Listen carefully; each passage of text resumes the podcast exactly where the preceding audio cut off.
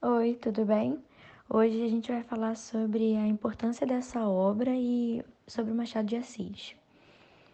Joaquim Maria Machado de Assis foi um escritor brasileiro, considerado por muitos críticos estudiosos, escritores e leitores um dos maiores, se não o maior, nome da literatura brasileira.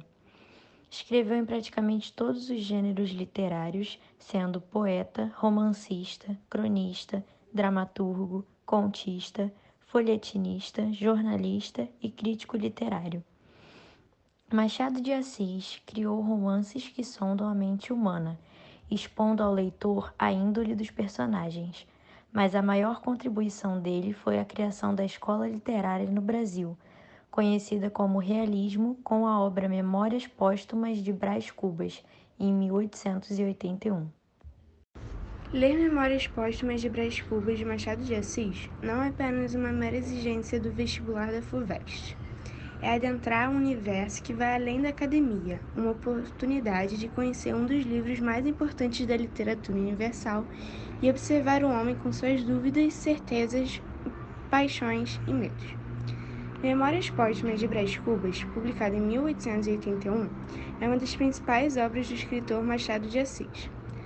A publicação desse romance é considerado o marco inicial do realismo no Brasil, e seu autor, por consequência, é reconhecido como o pai de tal movimento em terras brasileiras. Além de ser tido como o primeiro romance realista, é também a primeira narrativa fantástica do Brasil, uma vez que a história é contada por um morto apenas inaugura o realismo no Brasil, como retrata com acidez a realidade de uma sociedade fútil e preconceituosa. O narrador Brás Cubas aproveita-se de sua morte para relatar sua vida e a de sua classe sem as amarras sociais, com ironia e deboche típicos da escrita de Machado de Assis. O livro se passa durante o Segundo Reinado, no Rio de Janeiro, e narra a vida de privilégios e julgamentos de Brás Cubas.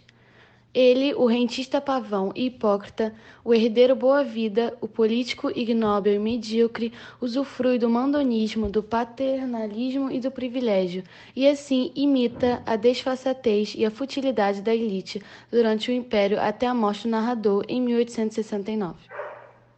A obra também faz sucesso lá fora. Uma nova tradução da obra foi publicada nos Estados Unidos em junho de 2020 e esgotou em um dia.